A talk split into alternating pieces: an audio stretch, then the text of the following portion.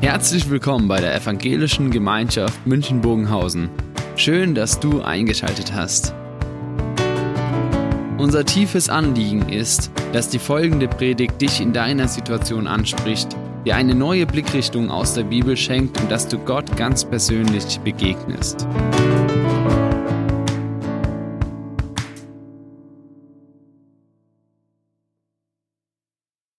In der Silvesterzeit, da ist ja oft dann die ganz großen Fragen, ähm, wie war das Jahr 2019? Was ist gelaufen? Wie ist es äh, gewesen? Gutes, Schlechtes? Man zählt dann auf und heute stelle ich mal die Frage, die sich vielleicht der eine oder andere auch gestellt hat, aber ich vermute fast mal, dass man diese Frage eigentlich noch viel weniger stellt, obwohl es eine ganz einfache ist. Wie geht es meinem Glauben? Wie geht es deinem Glauben? Manchmal kommt man drauf, stößt man drauf, man überlegt, reflektiert ein bisschen, wie stehe ich eigentlich gerade da.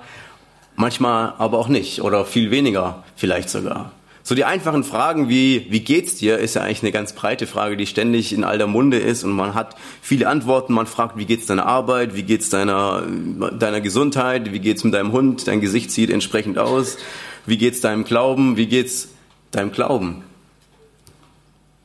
Ist das eigentlich eine Frage, die wir uns stellen oder nicht? Ich möchte dieser Frage eben heute Raum geben in diesem Gottesdienst, in dieser Predigt. Wie geht es eigentlich meinem Glauben? Und was ist relevant dafür?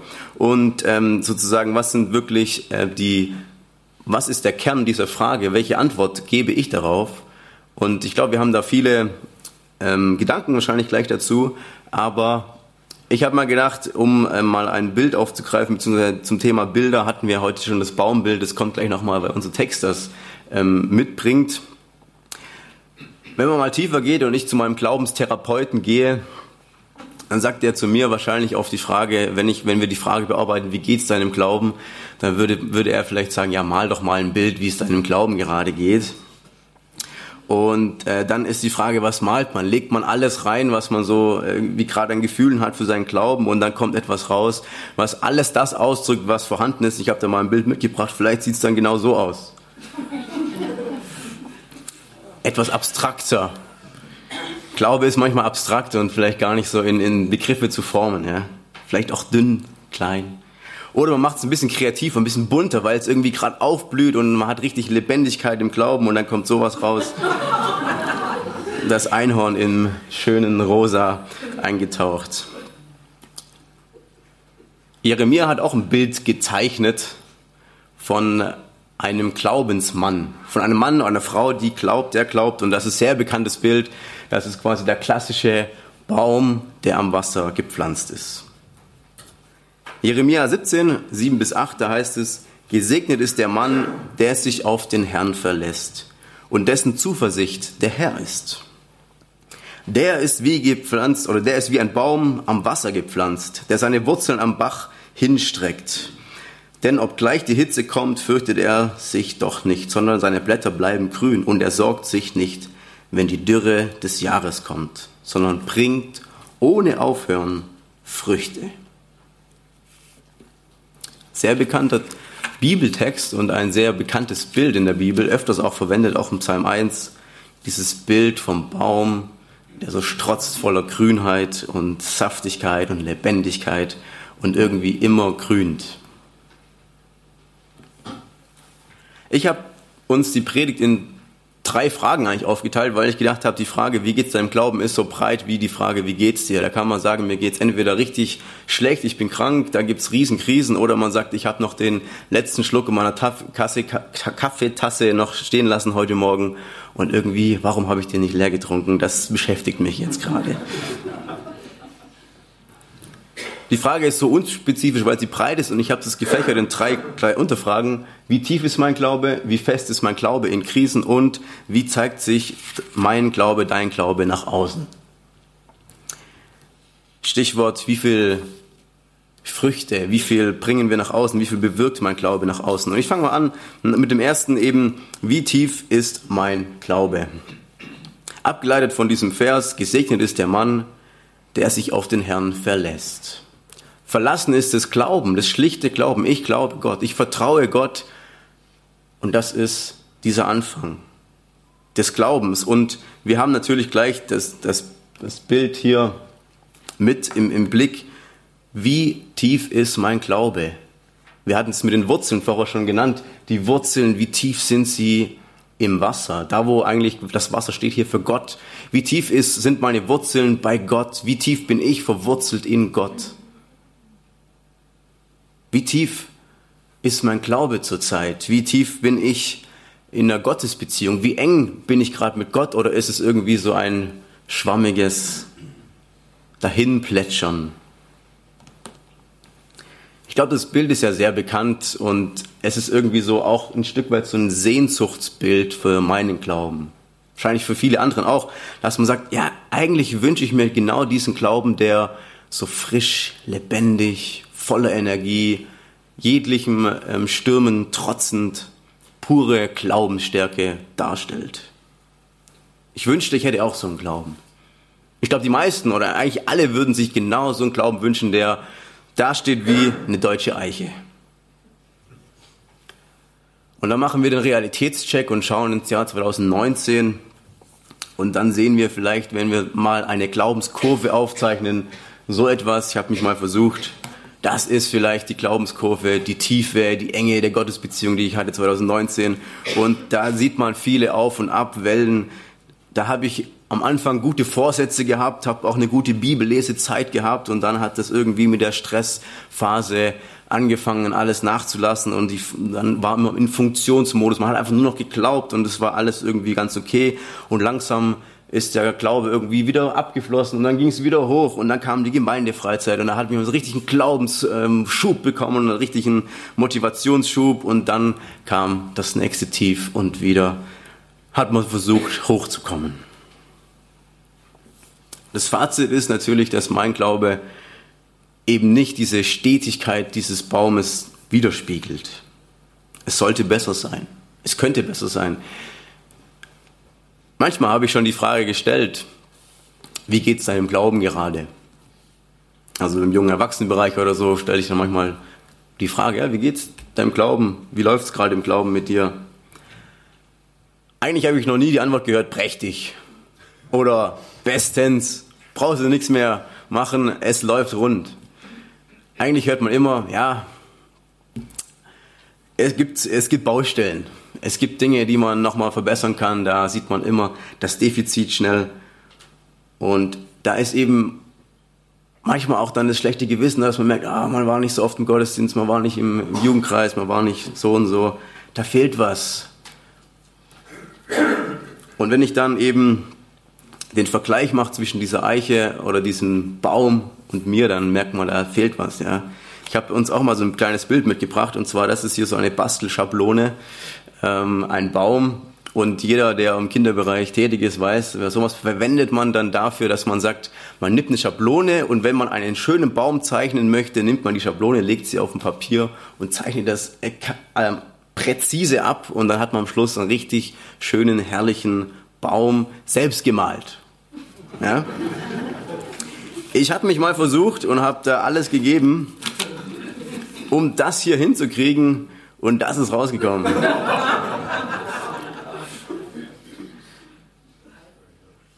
Das ist ein bisschen der Vergleich, wenn ich sage, das ist Jeremia, das ist der Baum, der Lebendige, so würde ich gern sein und ich merke dann, das kriege ich hin. Ein Baum, der irgendwie eine Krücke ist, der fast keine Blätter mehr hat und der irgendwie nicht schön wächst.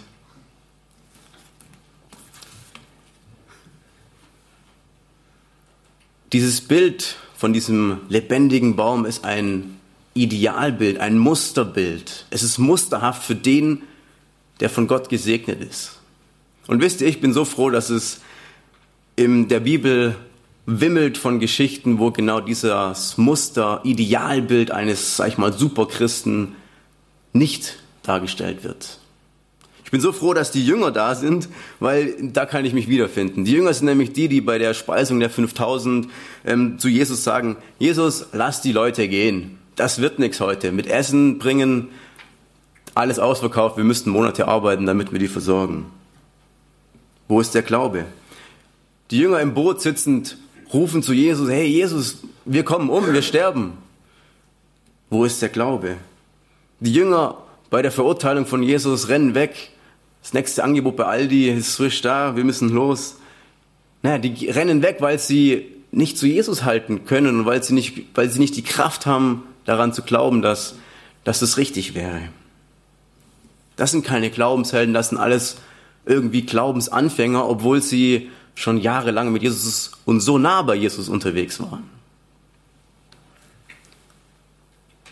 Und da finde ich mich vielleicht viel eher wieder. Da merke ich, da ist das Bild Realität, die Schwachheit, die Einfachheit, auch die Glaubensunfähigkeit manchmal. Und dieses Bild vom Baum, das sagt hier eigentlich, ähm, das interpretieren wir manchmal ganz anders. Wir verstehen es oft so, gesegnet ist der Mann, der Gott vertraut. So heißt es am Anfang. Und wir sagen, ja genau, wenn ich Gott vertraue, dann bin ich gesegnet. Und dann geht's weiter, das Bild, und der ist wie ein Baum gepflanzt am Wasser. Und dann heißt und die Wurzeln strecken sich aus zu Gott, zu dem Wasser. Und wir sagen, ja genau, wenn ich das mache, dann bin ich ein gesegneter Mann oder eine gesegnete Frau. Dann, dann geht's mir gut. Dann habe ich wirklich den Segen Gottes und dann habe ich wirklich das, was es, auf was es ankommt. Wenn ich genauso bin und wenn ich genauso versuche, genau das alles so zu machen. Ich habe aber gemerkt, dieses Bild sagt was ganz anderes aus. Dieses Bild ist beschrieben, es fängt an, gesegnet ist der, der sich auf Gott verlässt. Das Einzige ist, was hier passiert, dass jemand sagt, ich glaube an Gott. Das ist alles. Ich bin Christ. Das ist immer das Erste. Ich glaube an Gott. Und dann heißt es, derjenige, der glaubt, schlicht einfach glaubt, der ist so wie ein Baum. Und der, der glaubt, der ist einfach so wie ein Baum, der im Wasser steht und dessen Wurzeln sich ins Wasser hinstrecken. Der, der glaubt, der ist so wie dieses Bild vom Baum als Gesamtes. Ich will es nochmal anders sagen. Der Segen, den wir von Gott bekommen, ist letztlich genau das, was das Bild aussagt. Der Segen ist der, dass, dass der Segen Gottes beschreibt, ich bin der Baum, der am Wasser steht. Die Wurzeln sind bei Gott im Wasser. Ich habe diesen Segen schon, wenn ich glaube. Ich bin schon der Baum, der Idealbaum, auch wenn ich das Gefühl habe, dass ich es nicht bin. Ich bin der Baum, der am Wasser steht und so weiter, der Früchte bringt. Das bin ich alles schon, weil ich glaube. Anders ausgedrückt, Max Lucado bekannter Autor, schreibt in diesem, in diesem Zitat, der Segen Gottes, die Segen, Segnungen Gottes werden nach dem Reichtum seiner Gnade, nicht nach der Tiefe unseres Glaubens zuteil. Und ich glaube, das drückt nochmal genau aus, was in diesem Bild gemeint ist. Der Segen Gottes, der ist nicht abhängig von unserer Leistung, von unserem Glauben. Wie tief ist mein Glaube eigentlich? Davon ist der Segen Gottes nicht abhängig, Gott segnet aufgrund von seiner Gnade, aufgrund von seinem Ja zu uns. Und ich sag mal so, wenn ich die Frage stelle, wie tief ist mein Glaube? Wie tief ist mein Glaube? Wenn ich diese Frage als erstes stelle, dann muss man eigentlich sagen, ich sag's mal provokant, egal. Darauf kommt es nicht an. Es ist nicht relevant, wie tief dein Glaube ist, sondern es ist relevant, dass wir glauben. Es ist relevant, es ist relevant, wie wir uns fühlen, wie unser Glaube sich gerade anfühlt, ob wir irgendwie ein gebrechlicher Baum sind oder ein starker Baum sind. Ist es relevant? Muss ich sagen, nein. Es kommt darauf an, dass Gottes Segen aufgrund von ihm, weil er sagt, ich möchte dich segnen, ich möchte zu dir halten, ich habe dich berufen, so wie ein Jünger berufen habe. Und du lebst zwar, wir leben zwar wie die Jünger, manchmal mit Stärken, manchmal mit Schwächen im Glauben und gleichzeitig aber gilt die Berufung, die wir von Jesus bekommen haben. Und ich sage mal so, entscheidend ist nicht das hier, sondern das Ja Gottes zu uns. Das Ja Gottes, was er für uns hat. Ich segne dich, weil du sozusagen glaubst. Und genauso ist es mit der zweiten Frage, die ich eben habe, wie fest ist mein Glaube in Krisen?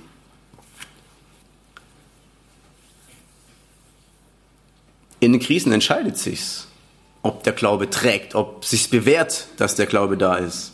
Und da heißt es eben in dem Vers 8, denn obgleich die Hitze kommt, fürchtet er sich doch nicht. Der Gottesmann, die Gottesfrau, sondern seine Blätter bleiben grün. Und er sorgt sich nicht, wenn ein dürres Jahr kommt. Der, der sich auf Gott verlässt, der hat keine Sorgen. Der fürchtet sich nicht. So ist es. Oder nicht? 2020 kann kommen, ob da Krisen kommen oder nicht, ob da Leid, Trauer, Zweifel, Chaos, Herausforderungen, alles was kann, alles kann kommen und man muss sagen, der Christ, derjenige, der glaubt, der von Gott gesegnet ist, der braucht sich nicht sorgen. Egal wie stark die Dürre ist, egal, egal was kommt. Es ist klar, dass wir viele dieser Sätze kennen. Sorgt euch nicht. Macht euch keine Sorgen. Bringt alle Sorgen zu Gott. Werft alle Sorgen auf ihn. Das sind diese Sätze, die wir, die wir kennen und auch die Bibel so oft beschreibt, weil wir sie brauchen, weil wir merken, ja genau, das ist genau das Thema, was wir eigentlich ständig da haben. Weil es ist klar, dass wir, nur weil wir glauben, eben nicht sorglos sind. Es ist klar, dass wir manchmal unser Sorgenbarometer nach oben schießt, ohne dass wir irgendeine Kontrolle darüber haben. Da gibt es diese plötzlichen Momente, wenn man beim Arzt sitzt und die Diagnose bekommt und es nicht gut aussieht. Da ist es eben, dass man am Anfang vielleicht keine Sorgen hatte. Sie waren klein, aber dann schießen sie auf einmal hoch. Und da gibt es die anderen Tage, Wochen, Monate, wo die Sorgen vielleicht klein waren, aber es steigt an die Arbeit macht irgendwie mürbe, die Krankheit schlaucht, nimmt mir die Kraft und da steigen die Sorgen. Als guter Christ würde man sagen, und wir haben dieses Bild vom Baum und wir sagen dann vielleicht, eigentlich müsste ich doch dann parallel dazu, zu dem, dass die Sorgen steigen, mein Vertrauen stärken. Eigentlich müsste mein Vertrauen hochgehen, so dass es, dass ich voller Vertrauen bin. Wisst ihr, ich habe im, ähm, im, im Herbst diese Geschichte gehabt, dass ich ähm, mit dem Jugendamt einiges zu tun hatte. Krisensituation für mich persönlich auch, viele Herausforderungen und ich konnte die eine oder andere Nacht nicht gut schlafen vor solchen Gesprächen, weil sie entscheidend waren. Da ging es darum, dieses eine Gespräch, da kommt es drauf an. Da muss es sitzen, da muss die Wörter müssen sitzen, die Argumente. Man weiß auch nicht, was kommt. Und jeder kennt vielleicht diese Nächte, wo man dann nicht schlafen kann und wo man dann überlegt, was ist eigentlich jetzt das Richtige? Wie, was muss ich tun? Welche Worte sage ich? Was mache ich, wenn das passiert? Und man weiß parallel, mein Vertrauen in Gott ist, sollte da sein und ich, ich gebe es auch Gott ab, aber irgendwie, man überlegt und grübelt noch so und je länger man das macht, desto mehr merkt man eigentlich, dass es nichts bringt. Desto mehr merke ich eigentlich dann am Schluss, ich kann noch so viel drüber nachdenken, ich weiß eh nicht, wie es wird. Und ich bringe auch nicht, ich komme auch nicht auf den grünen Zweig, dadurch, dass ich noch mehr nachdenke. Und irgendwann sagt man, okay, jetzt lasse ich's ich gebe es Gott ab und dann schlafe ich seelenruhig ein. Meistens passiert das ja dann, ja? Geht ganz schnell. Irgendwie nicht. Irgendwie fragt man dann, woher soll ich eigentlich die Kraft nehmen? Woher soll ich diesen Glauben, wie kann ich diesen Glauben aufbringen, dass ich Vertrauen habe?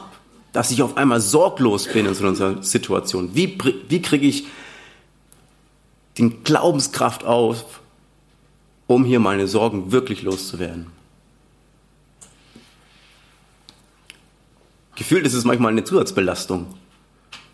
Wenn man dann denkt, die Schablone, sag ich mal, das Vorbild ist ideal, sorgenfrei. Ich müsste sorgenfrei sein. Ich bin furchtlos, wenn ich bei Gott bin. Merke aber, dass es ganz anders ist. Und da legen wir wieder die beiden Bilder nebeneinander. Mein Leben, mein Vertrauen, mein, mein Sorgen und gleichzeitig das, was dieses Bild beschreibt, sorgenfrei. Und wir merken, ja, wir sind wieder gescheitert. Da wird es wieder abstrakt, mein Glaube. Aber dieses Bild vom Baum, das will ermutigen. Das will ermutigen. Das ist zwar ein Idealbild, aber es sagt eben genau das aus. Gesegnet ist der, der sich verlässt auf den Herrn, der an Gott glaubt. Denn wer an Gott glaubt, der fürchtet, fürchtet er sich doch nicht und sorgt sich nicht. Dieses Bild sagt, wie auch schon vorhin, wenn wir an Gott glauben, dann brauchen wir von ihm den Status, dass wir uns nicht fürchten. Dann brauchen wir von ihm die Kraft und die Glaubensstärke, dass wir uns nicht fürchten müssen. Dann brauchen wir von ihm eben die Sorglosigkeit und die Furchtlosigkeit und eben die Kraft, diesen Glauben aufzubringen. Und darin zeigt sich der Segen Gottes, wenn er sagt, ich segne den Mann, die Frau, die an mich glaubt. Dass ich das schenken kann. Wir wissen, dass es nicht das Einfachste ist, dass wir das uns immer wieder schenken müssen, schenken lassen müssen, weil wir es eben nicht selbst produzieren können. Diesen starken Glauben, dieses starke Vertrauen. Und ich will mal die, die Rechnung, die wir manchmal aufmachen, ein guter Christ ist Glauben und Sorglosigkeit. Ja, volles Vertrauen, Zuverlässig. Ich vertraue Gott und in die Zukunft. Nein, so ist es nicht. Die Rechnung geht vielleicht vielmehr so. Ein guter Christ ist Glauben mit Sorgen. Das Idealbild ist natürlich das Sorglose. Aber Gott und Jesus ist ja genau dafür gekommen, dass wir vollwertige Christen sind. Mit all unseren Bedürftigkeiten, mit all unseren Sorgen, mit all unseren Befürchtungen, mit all dem, was wir, wo wir nicht glauben können. Stichwort Jahreslosen. Hilf meinem Unglauben. Und wir sind vollwertige Christen, wenn wir genau in diesen Sorgen leben und manchmal überhaupt nicht klarkommen mit diesen Sorgen, Ängsten und Zweifeln, die wir haben. Wie fest ist mein Glaube in Krisen? Ich sag's mal wieder auch so provokant, eigentlich ist es egal. Mein Glaube.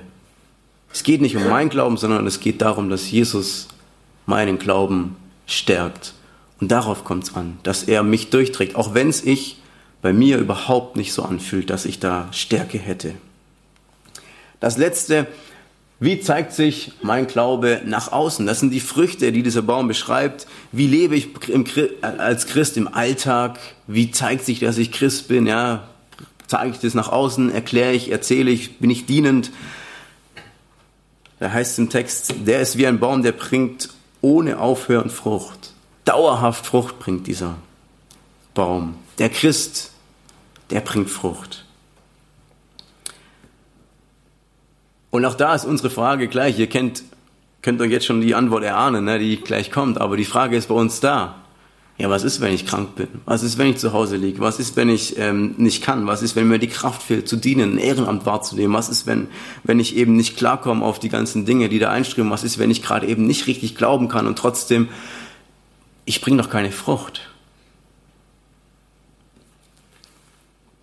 Helmut Gollwitzer, ein Theologe, lag auf dem Boden eines Güterwagens und ihm kam ein Gedanke.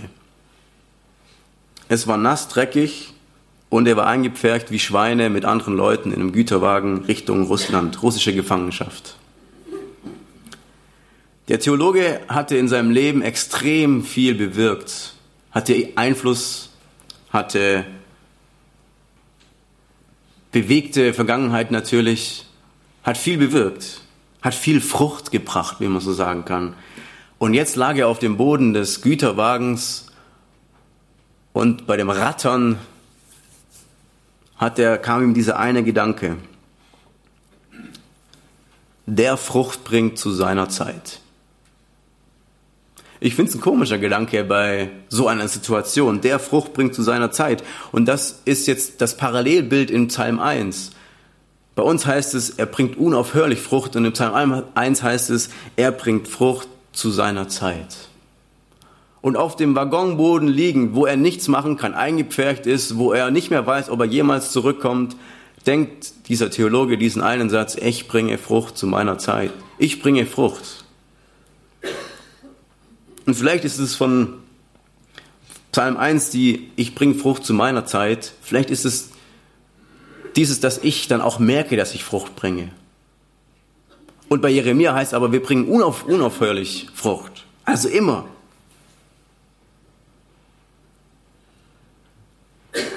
Das ist der gleiche Punkt. Es ist nicht unser Ding, ob wir Frucht bringen oder nicht. Es ist Jesus seine Sache. Wenn wir glauben, dann bringen wir Frucht, ob es sich so anfühlt oder nicht. Ob wir dann in einem Güterwaggon auf dem Boden liegen und nichts machen können, zu Hause krank, vielleicht erschöpft, kraftlos, zu Hause und denken, was bringe ich schon? Wir bringen zu unserer Zeit. Jesus bringt zu seiner Zeit die Früchte. Ich habe es angesprochen, die Allianz Gebetswoche ist jetzt kommende Woche. Meistens muss man sich, wenn man mal ehrlich ist, aufraffen, dahin zu gehen. Weil so ein Gebetsabend verspricht jetzt nicht ähm, Wunder war's, sag ich mal, obwohl es wahrscheinlich ein tolles Programm ist. Es ist sicherlich ein gutes Programm. Gleichzeitig ist immer so, gehe ich hin, gehe ich nicht hin, okay, gehe ich hin.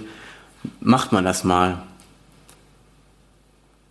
Und dann ist es vielleicht ein ganz normaler Abend. Man hat viel gebetet und man hat aber nicht, wenn man zu Hause sitzt, wieder oder im Bett liegt am, am Abend, denkt man nicht, ja, jetzt habe ich richtig Frucht gebracht, heute Abend haben wir richtig was bewegt. Man spürt das nicht. Man hat das Gefühl, man ist vielleicht genau dieses kleine Pflänzchen irgendwie unvollkommen. Man hat versucht was, man geht zu einem Gebetsabend, man betet mal. Ja, das ist, ist das der Tropfen auf den heißen Stein oder ist es mehr? Und genau hier muss man sagen, nein, Jesus bringt Frucht durch uns in unsere Zeit und dieser Gebetsabend so eine Kleinigkeit ist genau schon das, wo wir Frucht bringen. Ob wir es sehen oder nicht. Ich habe uns diese drei Fragen mitgebracht. Wie tief ist mein Glaube, wie fest ist mein Glauben in Krise und wie zeigt sich mein Glaube nach außen? Und ich habe jetzt sozusagen immer das Pendant dazu. Jesus schenkt mir Berufung, eine Berufung, so wie die Jünger berufen wurden, schenkt er mir eine Berufung, dass ich glauben kann. Und da geht es eben nicht um die Frage, wie tief ist mein Glaube, sondern dass ich glaube. Da geht es darum, dass wir das Ja Gottes über das stellen, wie sich mein Glaube gerade anfühlt. Dass wir wissen, Jesus ist, hat mich berufen. Ich bin dabei. Und da geht es bei der zweiten Frage genau das Gleiche. Jesus schenkt die Sorglosigkeit und er muss sie schenken. Und manchmal kommen wir nicht anders wir kommen da nicht klar mit diesen Sorgen, die wir haben, aber wir müssen Gott immer wieder anflehen, dass er uns die Sorglosigkeit schenkt. Und dann haben wir, Jesus schenkt Früchte. Wie zeigt sich der Glaube nach außen? Ja, wir brauchen diesen Jesus, der die Früchte schenken muss. Wir sind auf ihn angewiesen und das ist, das ist, was ich heute Morgen sagen will, wir werden nie fertig sein als Christen. Wir werden nie diesen perfekten Abglanz von Christ darstellen oder von Gläubigen von diesem Baum, sondern wir werden immer Werdende sein. Wir werden immer irgendwie auf dem Weg sein. Wir werden immer unfertig sein. Wir werden immer so ein bisschen angewiesen sein auf Gott. Angewiesen sein auf Jesus. Nicht nur ein bisschen, sondern richtig ganz 100% angewiesen auf Christus. Auf seinen Glauben, den er uns schenkt, auf seine Sorglosigkeit, die er uns schenkt und auf seine Früchte, die er uns schenkt. Auf die Frage, wie geht's mir mit meinem Glauben, kann man eigentlich zusammenfassen und sagen, ich glaube. Das ist die Antwort. Und das reicht. Das reicht aus. Und ich will heute Morgen euch die Möglichkeit geben, auch das nochmal fe noch festzumachen. Einfach zu sagen, jetzt mit meinem dürftigen Glauben komme ich wieder zu, mal zu Gott. Ich glaube, wir brauchen im Leben, ich brauche das auch im Leben, immer wieder Momente, wo man auch mal ganz schlicht einfach wieder zu Jesus hingeht und sagt, ich möchte bei dir sein. Und vielleicht mit diesem einen kleinen Satz, ich vertraue dir mein Leben an. Ja, das ist ein Satz, den wir schon oft gehört haben und den man immer wieder hört. Manchmal braucht man aber diese Momente, wo man das mal ganz bewusst nochmal neu sagt, ja, ich möchte das machen. Ich möchte einfach diesem Jesus nachgehen. Ich möchte mich auf ihn wieder neu einlassen, um zu sagen, ja, ich brauche dich. Bei all den Dingen, die in diesem Jahr anstehen, bei all den Dingen, die in meinem Glauben nicht fertig sind, ich bin so angewiesen auf dich. Und da ist sozusagen das Ja, das Gott uns gegeben hat. Du bist berufen. Dürfen wir antworten und sagen, ja, okay, ich sage auch Ja. Ich sage Ja zu diesem Jesus. Und manche haben das schon mal ganz bewusst gemacht ich denke, im Leben ist es wichtig, immer wieder diesen kleinen Schritt zu tun. Und das ist das Einzige, was man überhaupt, wenn man sagen kann, man kann es tun, dass man sagen kann, heute, ich sage Jesus, ja, ich vertraue dir mein Leben an. Wir wollen jetzt ein Instrumentalstück hören. Vielleicht könnt ihr schon mal euch auf die Position begeben. Und bei dem Lied gebe ich einfach die Möglichkeit an euch, nochmal diese Frage nachzugehen, einfach zu beten und zu sagen, Jesus, ich vertraue dir mein Leben an. Das kann man jetzt machen, wenn man das möchte. und dann bete ich nach dem Instrumental.